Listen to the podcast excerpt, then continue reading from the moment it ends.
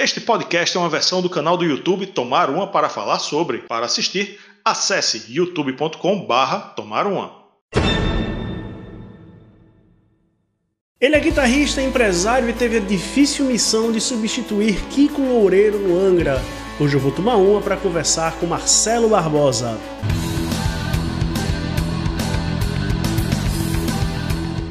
Antes de começar, não esquece de curtir o vídeo, assinar o canal, ativar as notificações e considere ser um membro aqui do clube. Dá uma olhada nas vantagens. Curte nosso conteúdo? Então vem participar do Clube Tubes. Por uma pequena quantia você vai ter acesso ao grupo do clube no WhatsApp, conteúdos exclusivos, assistir aos vídeos novos antes de todo mundo, dar nota nas resenhas e até escolher tema de episódio. Isso entre outras vantagens, hein? Mais detalhes na descrição. Vem tomar uma com a gente. É isso, a partir de R$ 1,99 por mês você faz como os nossos apoiadores aqui, ajuda o canal cada vez mais a investir em pesquisa, conteúdo para fazer vídeos cada vez melhores para você. Muito bem, quem está aqui comigo é Marcelo Barbosa, guitarrista do Angra. Marcelo, grande honra, muito prazer ter você aqui conosco no canal. Seja bem-vindo. Obrigado, Yuri. Obrigado pelo convite aí. É, dando alô aí também para sua audiência, para a galera que está assistindo. É um prazer estar conversando aí com vocês. Bacana, bacana, Marcelo. Eu queria, eu queria que você começasse falando um pouco da sua carreira. Você começou a tocar aos 12 anos, aos 17 já era músico profissional, e em seguida virou empresário com sua própria escola de música. Como é que foi fazer tudo isso acontecer em tão pouco tempo? Conta aí pra gente. Hum. É engraçado, né? Que olhando para trás, eu realmente acredito que foi rápido, né? E até hoje, hoje eu tenho uma referência boa, porque eu tenho um filho de 17 anos, então, é, claro que eu, que eu entendo as diferenças entre as gerações, né? As oportunidades, os, as facilidades que alguns têm e outros não, né? Hoje chamados de privilégios e tal. Mas a verdade é que não foi uma coisa muito calculada, Yuri. Eu, eu queria viver de música, não tinha o apoio da família. E muito cedo eu percebi que se eu quisesse Quiçá, é, é, que se eu quisesse sequer comprar as cordas das minhas guitarras, por exemplo, ou, ou coisa assim, eu precisaria estar, tá, de alguma forma, ganhando dinheiro. E eu não queria ganhar dinheiro com outra coisa. Eu tinha muito claro para mim que existia sempre, né? Todos falavam aquele jargão que até hoje é comum, né? Ah, música não ganha dinheiro, música é tudo quebrado tal.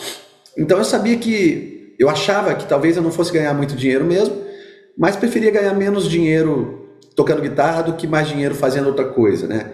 Eu não, é claro que quando você tem 16, 17 anos de idade e mora com a sua mãe, não tem nenhuma obrigação financeira além de sustentar suas vontades de trocar o captador da tua guitarra ou coisa assim, é mais fácil pensar assim, eu não sei se caso não tivesse dado certo, se eu me manteria é, é, firme nessa decisão, mas foi a decisão to tomada naquele momento. Então, muito cedo eu comecei a dar aula primeiro de graça para amigos que queriam aprender a tocar violão, coisa assim, porque eu entendia que aquilo era como se fosse um estágio para mim, né? Então eu estava ali aprendendo a dar aula, porque tocar, não sei se você dá aula, Yuri, mas tocar uma coisa, dar aula é outra, né? Hum. Nem todo grande músico é um grande professor, nem todo grande professor, às vezes o cara nem é um, um exímio guitarrista, mas ensina super bem. Então a minha a minha eh, faculdade, digamos assim, né, o meu estágio ali foi dando aula para amigos, ensinando ali o básico e, e claro, paralelo a isso, sempre estudando, até que em determinado momento eu comecei a cobrar bem baratinho e depois, depois acabei sendo convidado, fiz um concurso para dar aula numa escola de música aqui que era é, a melhor escola de música de Brasília, na época mais renomada assim, e eu com, com 17 anos de idade para 18 passei nesse concurso, né? Então comecei a dar aula lá e aí fui formando o meu nome como professor. E ali, acho que por volta de, de, de. Ah, tem outra coisa. Quando eu escrevia esse. esse legal dizer isso. Esse release, né, que diz que aos 17 eu já era músico profissional. É, pô, o que, que é o um músico profissional, né? É um músico de nível profissional. Mas não, na época é, era, era muito mais forte aqui no Brasil a questão da ordem dos músicos do Brasil, certo? E, ao, e no ano em que você completa 18 anos, você tem que se alistar numa, na, em uma das forças, né? A minha avó trabalhava na aeronáutica e o único lugar que eu tinha alguma influência que ela poderia influenciar em eu não ser convocado era na aeronáutica. Só que para se para se inscrever na aeronáutica você tinha que ter uma profissão, seja ela qual fosse. eles não era que nem o exército, pelo que eu entendi, assim, qualquer um escreveu lá, você tem os quatro membros, né, pode ser convocado. Então, eu precisei fazer a prova da ordem dos músicos, não por nenhum outro motivo, mas eu não tinha nenhuma profissão, era a forma de dizer, olha, eu sou músico, tá aqui a minha carteira profissional de músico, né?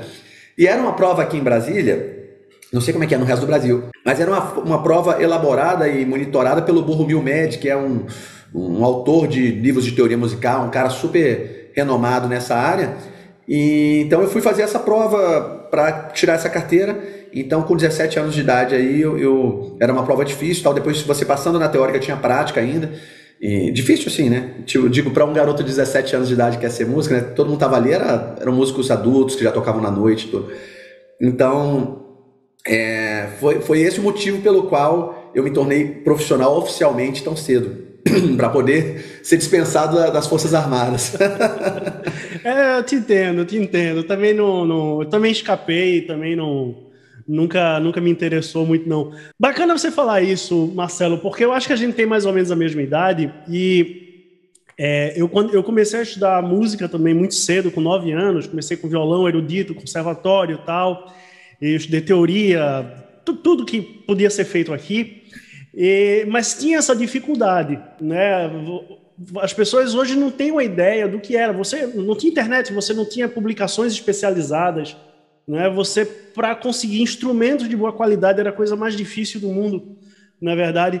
Então, ao contrário de você, quando eu cheguei nessa idade de 16, 17 anos, eu eu escolhi o jornalismo e não o, o, a música. Mas eu continuo tocando, tenho minhas crianças aqui penduradas e tal, gravo aí com meus amigos, tenho banda e tal. Mas é, eu queria aproveitar então o gancho e já trazer aqui uma pergunta de um apoiador nosso daqui do canal, Tiago Sossai. É, ele quer saber como é que você concilia a vida de empresário e a vida de músico, né? Como ser empresário te ajuda na carreira de músico ou de repente até se te atrapalha um pouco, questão de compromissos e tal. Como é que é essa dualidade aí? Yuri, essa pergunta é muito pertinente e eu costumo pensar muito a respeito dela, porque eu, eu, eu sempre tenho a impressão, sempre tive a impressão que eu não sou nem o empresário que poderia ser e nem o músico que eu poderia ser por estar me dividindo nessas duas é, funções, né? Mais uma vez, um, um, um, mentor meu me disse uma coisa que eu achei muito interessante. Ele falou, Marcelo, eu vejo isso diferente. Eu acho que você é o músico que você é e é o empresário que você é por você ser músico e empresário. Então, assim, o que eu posso dizer é que o fato de eu ter, claro, até aqui, todos os meus investimentos em termos de, de empresas foram, é, foram voltados para música, né? Escolas de música e agora eu tenho também um pub e, e esse pub é também um restaurante, vamos colocar assim. Mas é um pub com música ao vivo, né? Enfim, era onde eu sempre, é um pub onde eu sempre toquei a vida inteira e tal. Uma coisa então, que eu penso... né? Exato, exato, isso que eu ia falar. Eu ia dizer que é porque as pessoas não divulgam muito isso, mas muitos desses grandes nomes do rock têm vários negócios. Você falou do Sammy Haga, tem rede de restaurante. É. É... O, o, pessoal do Kiss nem se fala, né? Tem tudo, né? Sim. Os caras têm de. de... e seja licenciando uma marca, seja tendo uma marca própria, né? O meu amigo Bumblefoot, que foi guitarrista do Guns N' Roses, tem uma marca de pimenta. então, assim, o músico moderno ele precisa diversificar, né? Se eu não tivesse diversificado nesse momento de pandemia, eu estaria frito aí. É verdade. Né? Então o que eu penso, na verdade, é, bom, eu, eu, li um livro que transformou a minha vida, foi, um, foi parte de um treinamento que eu fiz chamado O Mito do Empreendedor. Ele basicamente diz que aquela história que o olho do dono que engorda o gado é uma, uma farsa, uma falácia, né? Ele ensina você a estabelecer, é, como é que eu posso dizer? Bom, primeiro, a definir missão, visão e valores né, da, tua, da tua empresa e depois estabelecer todos os procedimentos, mapear todos eles de forma que você não precise estar lá e as pessoas já saibam, né? Tipo, a forma de, desde negociar com o cliente até atender o aluno, enfim. E então, uma escola com a minha, com a minha que tem 25 anos de, de idade, já está tudo muito bem mapeado. Sim. E eu tenho pessoas uma equipe incrível, muito bem treinada, que acredita e que está alinhada com a minha forma de ver a empresa. Então eu, eu na verdade, estou no momento talvez que a empresa menos precise de mim muito menos do que no começo, quando eu mesmo fazia pagamento de professor, eu mesmo tinha que calcular, não sei o quê. Hoje em dia eu não faço nada disso já há muitos anos, né? Eu vou lá, dou umas aulas, sou meio garoto propaganda, tomo decisões mais importantes, mas eu não sou o cara que opera diariamente nenhuma dessas empresas, entendeu? Porque senão eu ia ficar triste. Eu sempre disse que eu me tornei empresário para poder ser músico, entendeu? Então, assim, se, eu, se, o meu, se, se a minha atividade de empresário me tira da música mais do que já tira, eu ia ficar talvez com mais dinheiro e menos felicidade. Então, eu estou aí sempre equilibrando essas duas coisas, né? Fora que é importante mencionar que eu tive projetos incríveis, dos quais eu tenho muito orgulho de ter feito parte, como o Cálice e o, o Almar, que, cara, sinceramente, se eu, não, se eu não tivesse empresa, eu não poderia ter ficado tanto tempo no Almar, não poderia ter gravado aqueles discos, porque ninguém ali vivia da música. Ninguém ali vivia da música, entendeu? Então, se eu podia, por exemplo, é, é, tirar um mês da minha vida para compor disco, gravar disco, fazer turnê, não sei o que lá, muitas vezes ganhando menos dinheiro do que se eu estivesse aqui dando aula, é, fazer isso no amor mesmo, por acreditar no negócio, é porque eu tinha um suporte, né? Com filho para criar, com um apartamento para manter na, em Brasília, muitas coisas teriam sido inviabilizadas. Então, hoje em dia, o legal é que eu escolho os meus projetos não pelo dinheiro que ele vai dar, né? Claro que isso é sim um, um fator importante, não vou, ser não vou ser hipócrita aqui, mas for algo que eu acredite, que eu gosto muito, que eu estou afim de fazer, eu posso fazer isso até sem, sem nenhum ganho financeiro, porque eu não dependo disso para viver, né, para pagar as minhas contas. Bacana. Bacana. Vamos, vamos falar de guitarra, né? Vamos nessa. Quais são, quais são suas principais influências na guitarra? Cara, é, como eu tenho uma carreira longa, né? Já não sou mais um menino. Isso mudou muito ao longo dos anos, né? Então, assim, Sim. se for pegar influência mesmo, eu posso dizer que lá no comecinho eu, eu ouvia muito David Gilmour, né? Achava, ouvia Pink Floyd com 16, 17 anos, achava incrível o timbre, a pegada, aquelas melodias que ele cria na guitarra, os climas, né? Uhum. E tal. Aí depois eu descobri uma galera meio que quase junto, nos próximos dois anos talvez, que foi o Malmsteen, Steve Vai e Joe Satriani, né? Esses três aí meio que bagunçaram o coreto um pouco, junto com Van Halen, vai, porque, é, como você disse, como a gente tinha pouco acesso à informação, eu só ouvia aquilo, eu nunca tinha visto. Eu não via eles tocando, só ouvia, né?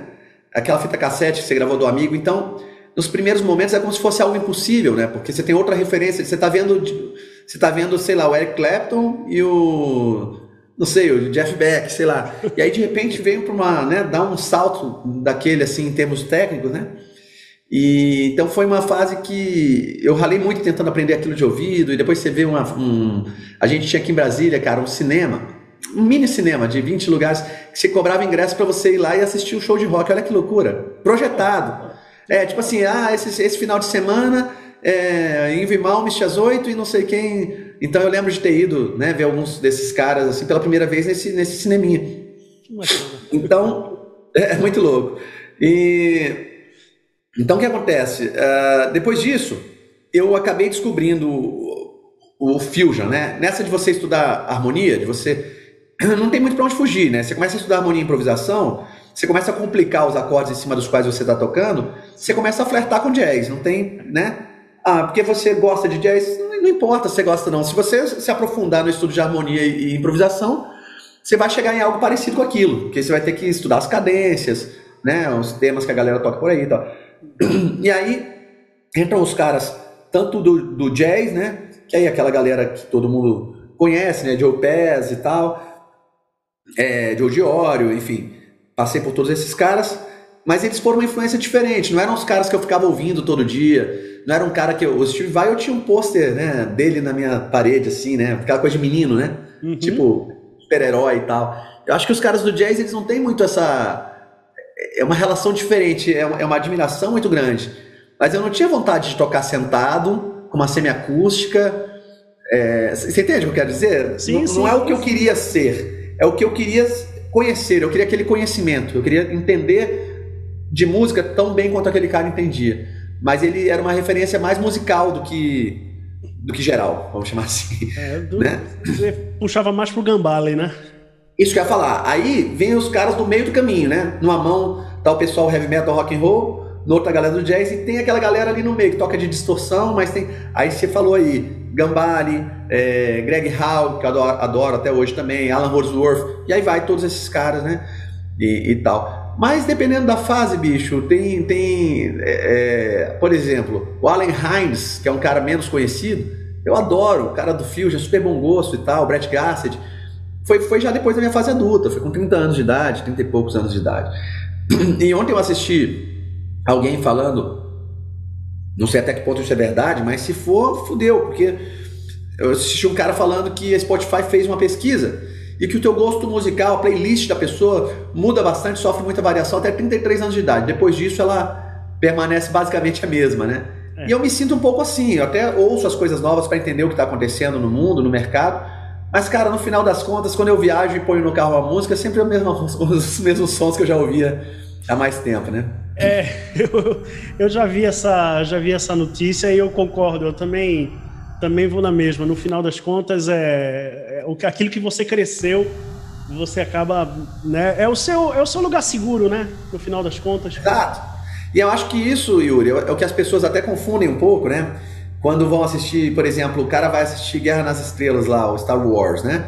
E aí ele lembra daquela sensação, daquele quentinho no coração quando ele viu o Luke Skywalker novo lá, né? E aí o pai dele cortou a mão dele e tal. E aí ele vai agora, aos 40 e tantos anos de idade, assistir a, a nova Mandalorian. Série, ele quer sentir a mesma coisa, né? Mas ele não vai sentir, porque a memória afetiva foi formada quando ele era adolescente. E eu fazendo um paralelo, eu, eu, eu vejo muito disso no público do Angra, que é uma banda longa, com, com longevidade, né? longa nesse sentido, assim, já há muito tempo em atividade, e que passou por várias formações, e principalmente três vocalistas aí, né? Então, muitas vezes, aquela coisa do ah, o fulano é melhor, ah, eu não consigo ouvir essa música sem ser na voz do ciclano, etc e tal, é, as pessoas confundem isso com técnica, confundem isso com esse é melhor do que aquele, né? E a maioria você vê que não tem nem mesmo o conhecimento técnico para julgar quem canta melhor. É muito mais uma coisa de, é, é, de sensação, né? De, de, de, daquilo te reportar aquele. Você ouve as músicas daquele disco de quando você tinha 16 anos de idade, naquela época a vida era de tal forma assim, aquilo te remete àquilo, né? E, então eu acho que seria muito interessante se as pessoas é, se, se é, entendessem isso né? E, e, passar a entender que aquela sensação ali, ela realmente não vai ter com outra coisa. É, é daquele jeito e pronto, acabou. Isso não quer dizer que isso não quer dizer que de fato esse ou, ou, aquele vocalista é o melhor de todos. Eu acredito, inclusive, em termos vocais, no Angra, eu acho que o Angra foi super bem servido a vida inteira, né? Só teve, só teve gente boa cantando ali. E aí, dentro do, do gosto de cada um, cada um que escolhe o seu, né? Não tem problema. Mas aí tem essa questão da fase aí que, que muda tudo.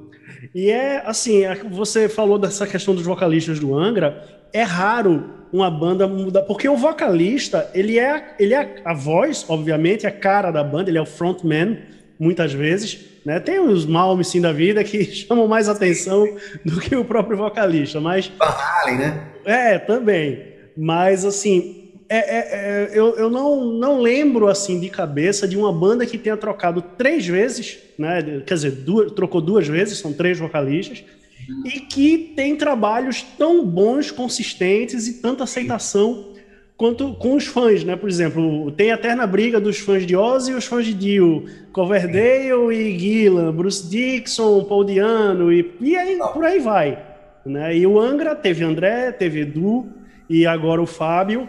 E você vê que, pelo menos na minha visão, claro que sempre tem aquela galera aqui, né? Como você falou, que prefere um, prefere outro e não aceita o outro, mas eu vejo que, de uma forma geral, o, os fãs eles entendem e eles acolhem os novos membros, no, como você, inclusive. Sim, sim, é uma, é uma banda que tem resultados, resultados consistentes, né? Assim, ao longo desses desses 30 anos, né? E eu acredito que isso seja, claro, em grande parte por conta da, da claro que existe o fã mais xiita, né? Mas o fã de maneira geral do Angra é um cara cabeça aberta, assim, para novidade, até pelo som da banda que é uma mistura danada, né? Sim. Se for, não é o fã, o fã do Angra, não vou dizer que não existe fã hardcore de heavy metal que é fã do Angra, existe, eu conheço alguns pelo mundo, mas não é o, o principal público do Angra.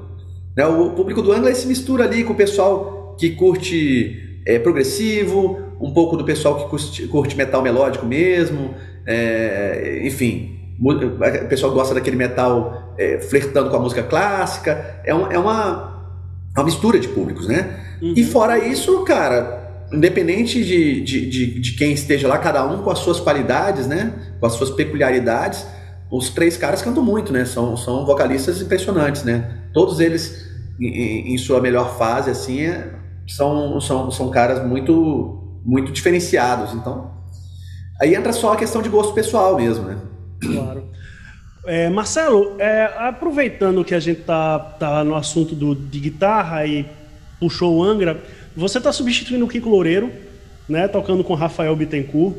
E assim, eu acho que você está numa uma posição muito privilegiada para fazer uma análise de repente entre o estilo de Kiko e o estilo de, de Rafael, que uhum. gravaram oito discos juntos, né, de, de estúdio com, com o Angra. Você tendo que tocar as partes que, que o Kiko que o Kiko tocava, né, que o Kiko executava e compôs.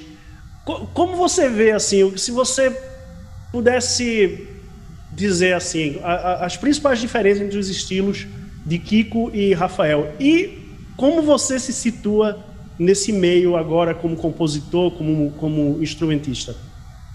Pô, legal demais. Cara, o Rafa, Bom, eu acredito, cara, em primeiro lugar, que quando a música é de verdade, quando, quando o artista está realmente é, expressando é, a sua arte, ela vem de dentro, ou seja, você não expressa aquilo que você não é, né? E o Rafa, quando você convive com ele de perto, você vê que ele é um artistão, ele é um cara é, muito diferente do Kiko. Não que o Kiko não seja um artistão, tá? Eu tô dizendo assim, sabe aquele estereótipo do artista, assim? aquele cara que de repente está ali, aí ele vê um pássaro, aí ele começa a viajar sobre o pássaro, sabe aquela coisa assim? Aí daqui a pouco ele está compondo uma música falando sobre voo, que na verdade significa o filho que saiu da casa da mãe e agora vai. Você entende o que eu quero dizer? Sim, sim. Ele é esse cara 24 horas por dia. Esse, ele é esse cara o tempo todo.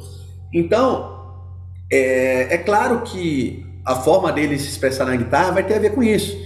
Então ele, ele pode ao mesmo tempo, eu lembro um exemplo disso, né? A gente estava gravando um, um, pedaço de uma música agora do Homem lá na Suécia e e cara, a gente enfileirou uns pedais lá, um phaser com delay, com não sei o que, e começou a dar uma interferência X lá, não sei do que, que começou a vir uns barulhos, ruído mesmo, não sei o que. Aí o Rafa entrou na sala, eu falei, Rafa, saca só que loucura que está acontecendo. Ele falou, cara, aí ele já viaja, isso são os extraterrestres, sei lá, são os espíritos, não lembro o que, ele falou, se comunicando, grava isso, grava agora isso aí, o cara pá, botou rec e gravou, e aquilo entrou na música de certa forma, tem momentos em que foram usados aqueles sons, sabe? Legal. Então ele é esse cara, é, eu não vejo o Kiko dessa forma, o Kiko, ele é, eu até me pareço mais com o Kiko, eu acho que o Kiko ele é um cara mais metódico, é um cara mais disciplinado, é um cara extremamente disciplinado, né? E quando eu estou falando isso, é que não entenda nenhuma dessas características como crítica ou como elogio. Estou falando aqui né, das diferenças que eu vejo.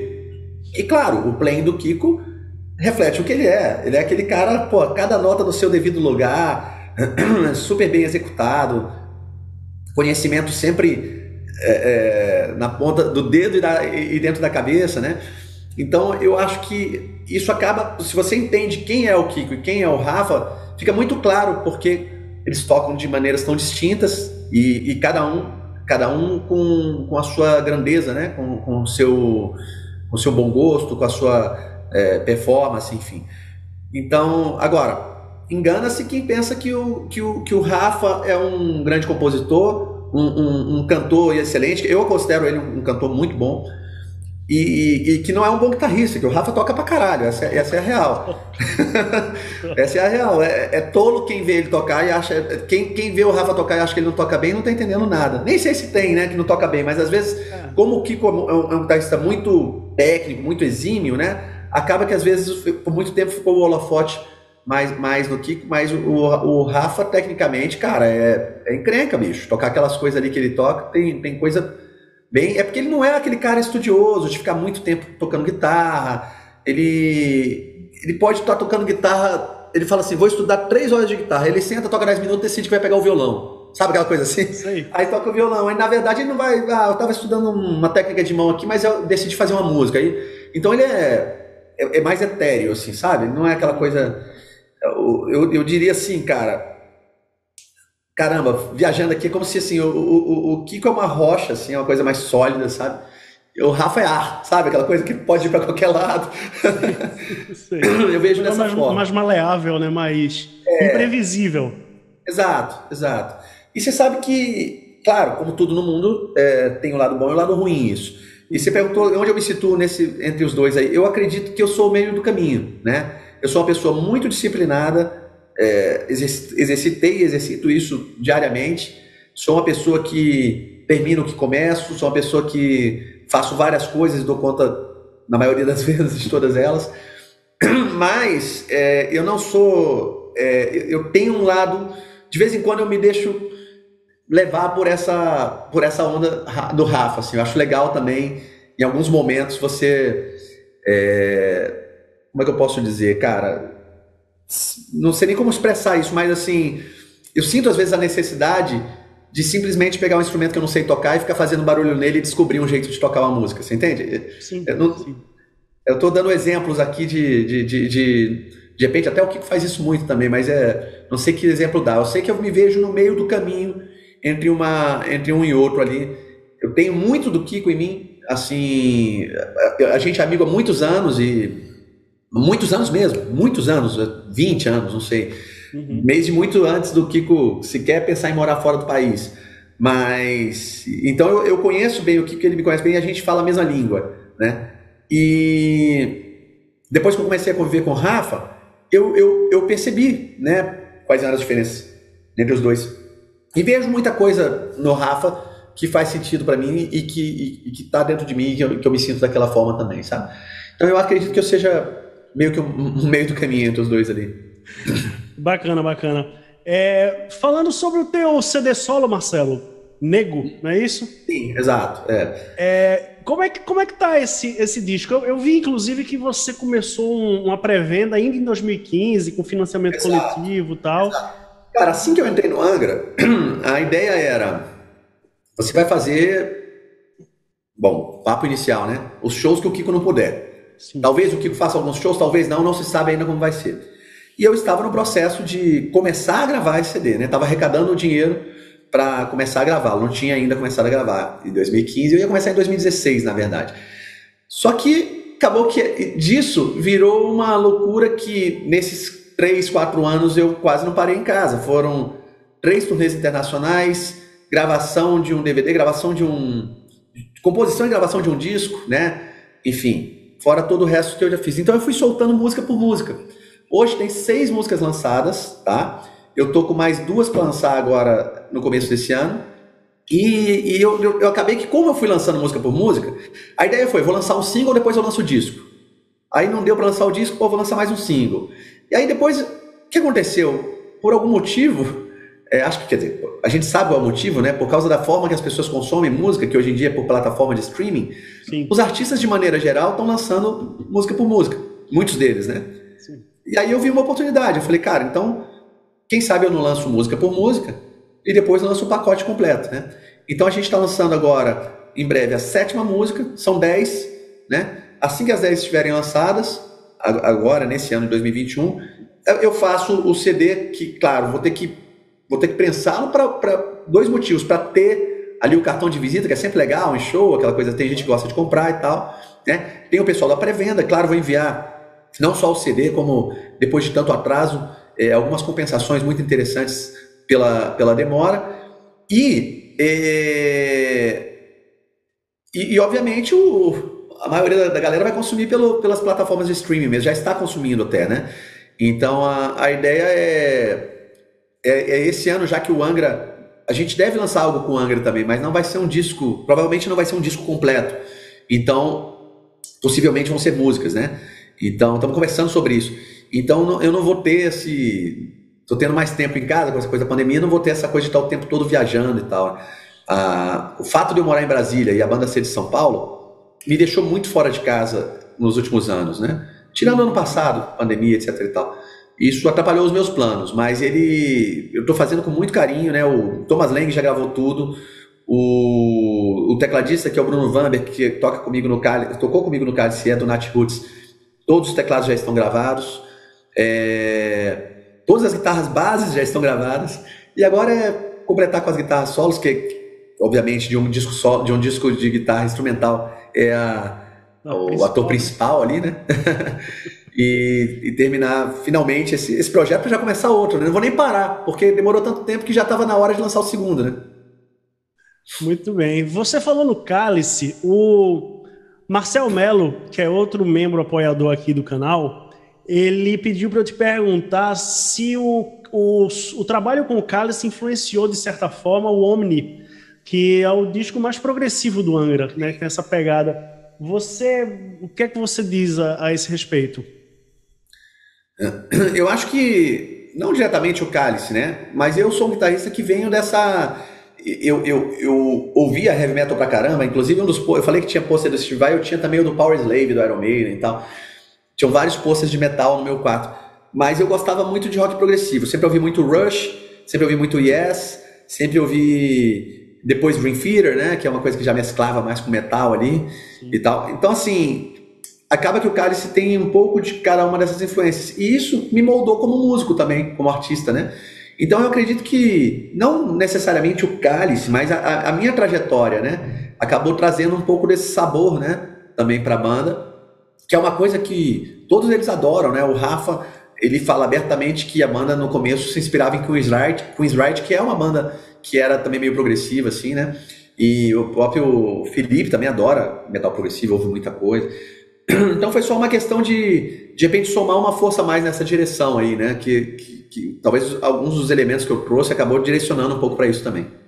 O Marcelo também pergunta qual o status atual do Cálice, se ainda existe, pelo menos no papel, se você tem planos para um novo trabalho com a banda ou se ela ficou no passado. Ah, eu, eu, tenho muita dificuldade de falar do Cálice, assim, de dizer acabou. Mas a banda está inativa há muitos anos, né? Muitos, muitos anos. Então, assim, ah, a gente tem vontade de voltar, tem vontade de fazer nem que seja é, lançamentos pontuais, né? Porque todo mundo continua amigo. Eu, o Alírio Neto é padrinho do meu filho, eu sou padrinho de casamento dele, a gente é muito próximo há muitos anos. E, inclusive, estamos gravando uma collab do Cálice, com a formação que gravou o último disco, é, desse tipo de. para YouTube, né? É, tocando, mas tocando músicas que a gente já tocava, né?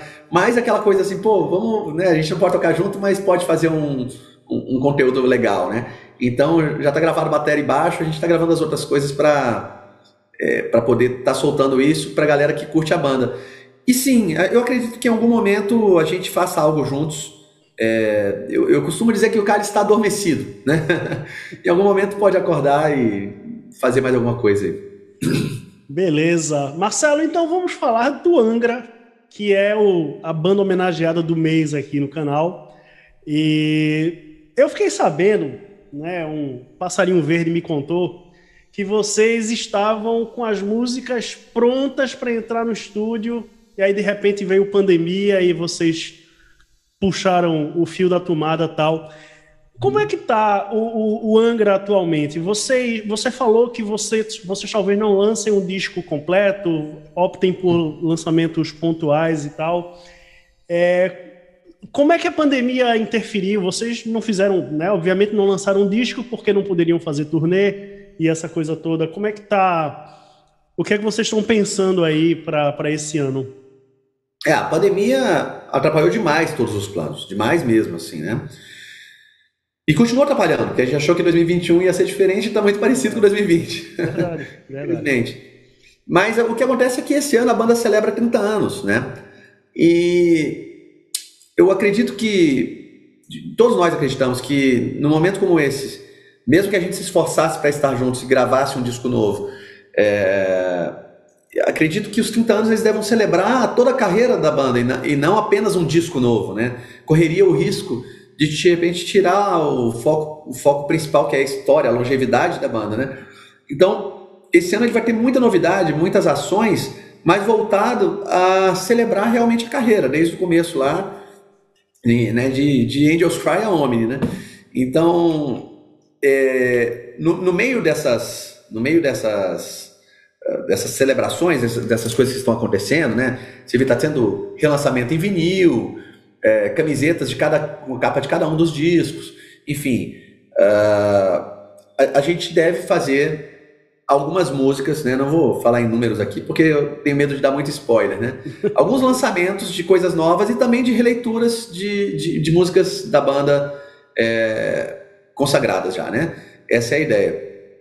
E, claro, são, são as coisas também que dá pra gente fazer meio que à distância, né? A gente não, não pode, nesse momento. Espero que.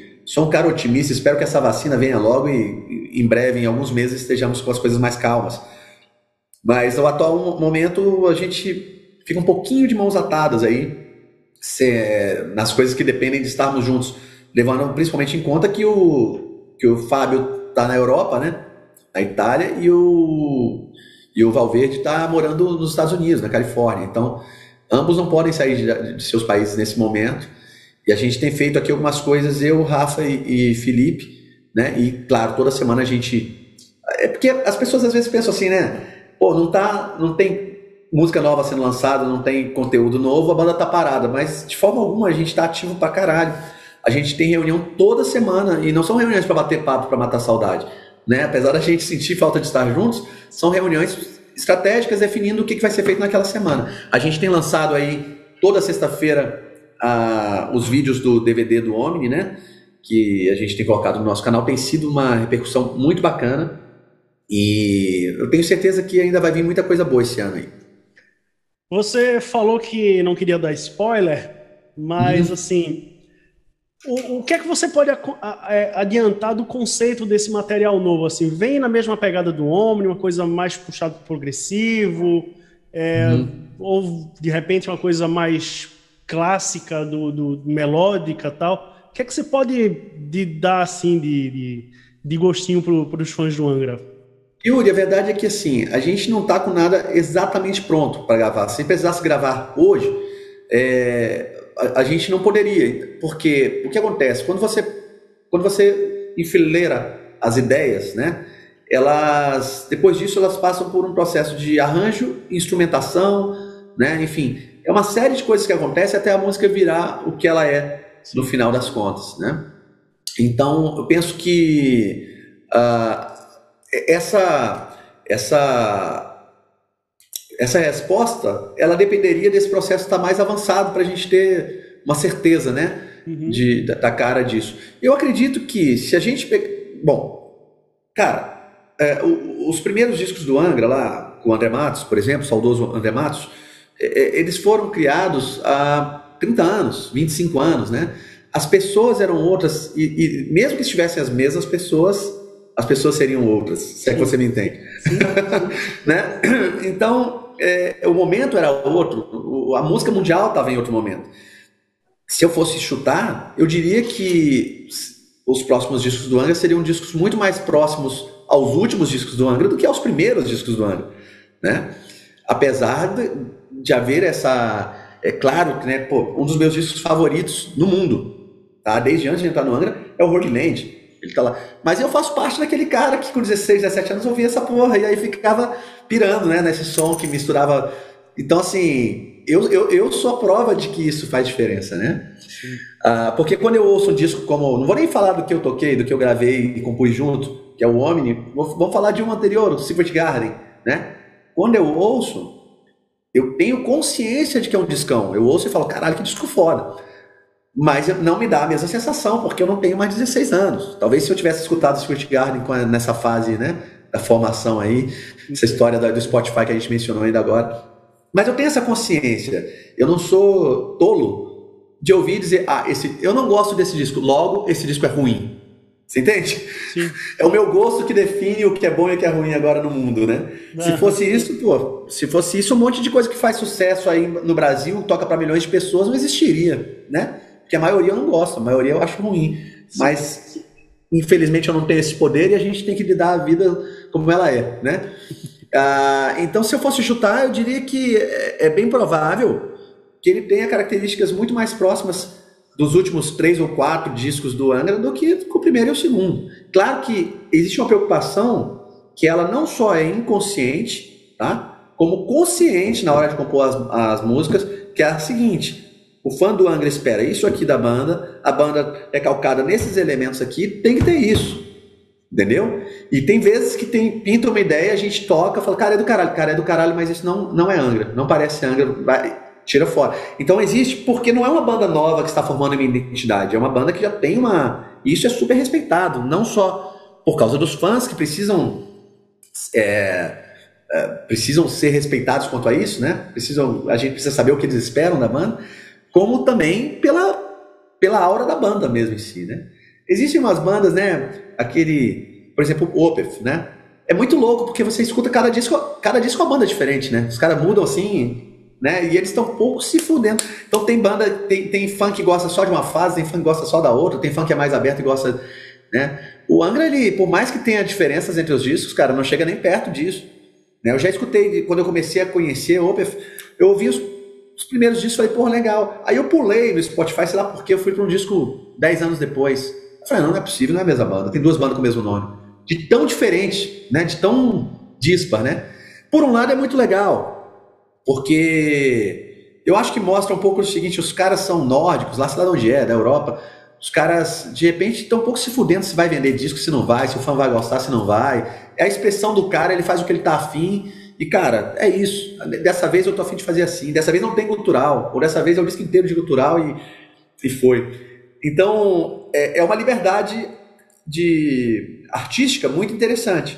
Uhum. É, mas, ao mesmo tempo, como tudo na vida, tem o lado bom e o lado ruim, né? E no Angra a gente tem sim essa preocupação de manter. Eu, eu, eu não acho, não, cara, que quando você ouve nenhum disco do Angra, nenhum, nem o Aqua, nem nenhum, você ouve e fala, nossa, isso não é Angra. Não, cara, tem, tem, tem tem muito elemento, assim, sempre tem música brasileira, sempre tem música étnica, né? Misturada, não só brasileira, né?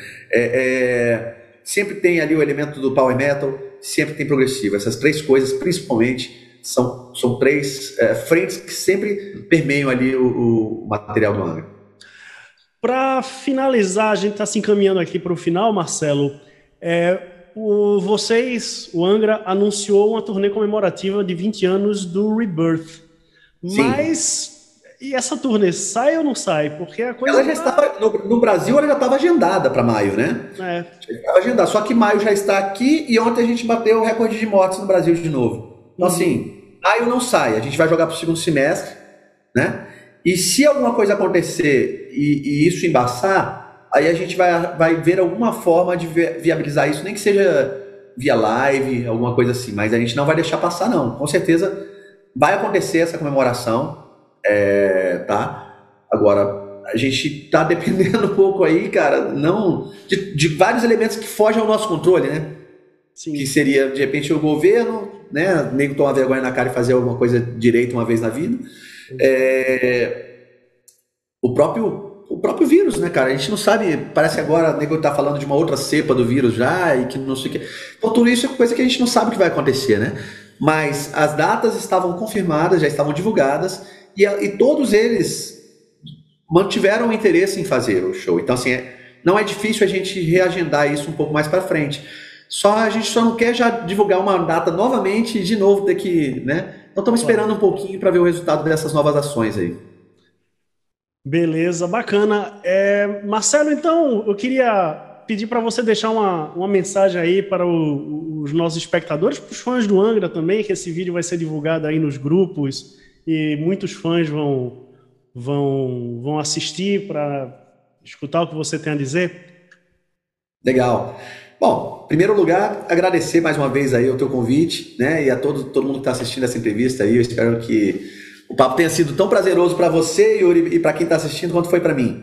Né? Eu sempre gosto muito de conversar sobre música, é o meu assunto favorito no mundo, claro, apesar de eu ter outros amores aí, mas a música para mim é, é, digamos assim, hors concours, né? E agradecer também todos os fãs do Angra ao apoio não só à banda durante todos esses anos aí, maioria desses quais eu nem era da banda, mas a minha pessoa também, porque como você disse, é, eu entrei na banda já vai fazer seis anos, é muito incrível como isso passa rápido e, eu sinto muito carinho e muito respeito por, por parte do público do Angra. Isso é uma coisa que não tem preço, né? Eu Sou muito feliz de ter sido, é, como é que eu posso dizer, não só escolhido para entrar na banda, como é, aceito de maneira tão calorosa pela, pelos fãs do Angra. E, e, é isso, e se cuidem, né? Nesse momento aí, a gente precisa tentar aí manter o isolamento social aí, né? Conviver, infelizmente conviver um pouco menos pessoalmente. Eu sinto muita, eu sou uma pessoa que gosto de gente, né? Quando eu estou próximo de pessoas, eu curto muito. Apesar de eu não fazer muito esse movimento, eu acabo ficando muito aqui na minha casa, tocando guitarra e tal, aquela coisa toda. Mas eu sinto falta dos shows pra caramba, de conversar com os fãs, de encontrar a galera. Espero que em breve a gente esteja de volta aí na estrada e curtindo heavy metal, curtindo rock e conversando a respeito disso pessoalmente, porque live é bom, mas né, tá faltando aí a gente poder estar junto. É isso aí, eu espero, espero ver vocês em breve aqui no Recife em algum momento. Eu que fui para praticamente todos os shows do Angra, desde a, do, do, do Angels Cry. Então, é, o Angra é uma banda que faz muita falta é, ao vivo. É isso, eu queria agradecer aqui a presença do Marcelo Barbosa. Muito obrigado, Marcelo. Uma honra pra gente ter você aqui. Beleza? Valeu. Se você curtiu esse vídeo, não esquece, deixa o like, assina o canal, ative as notificações, aquela coisa toda que você conhece. Marcelo, um abraço, valeu. Um abraço, valeu, irmão. Até mais. Tchau. Tchau.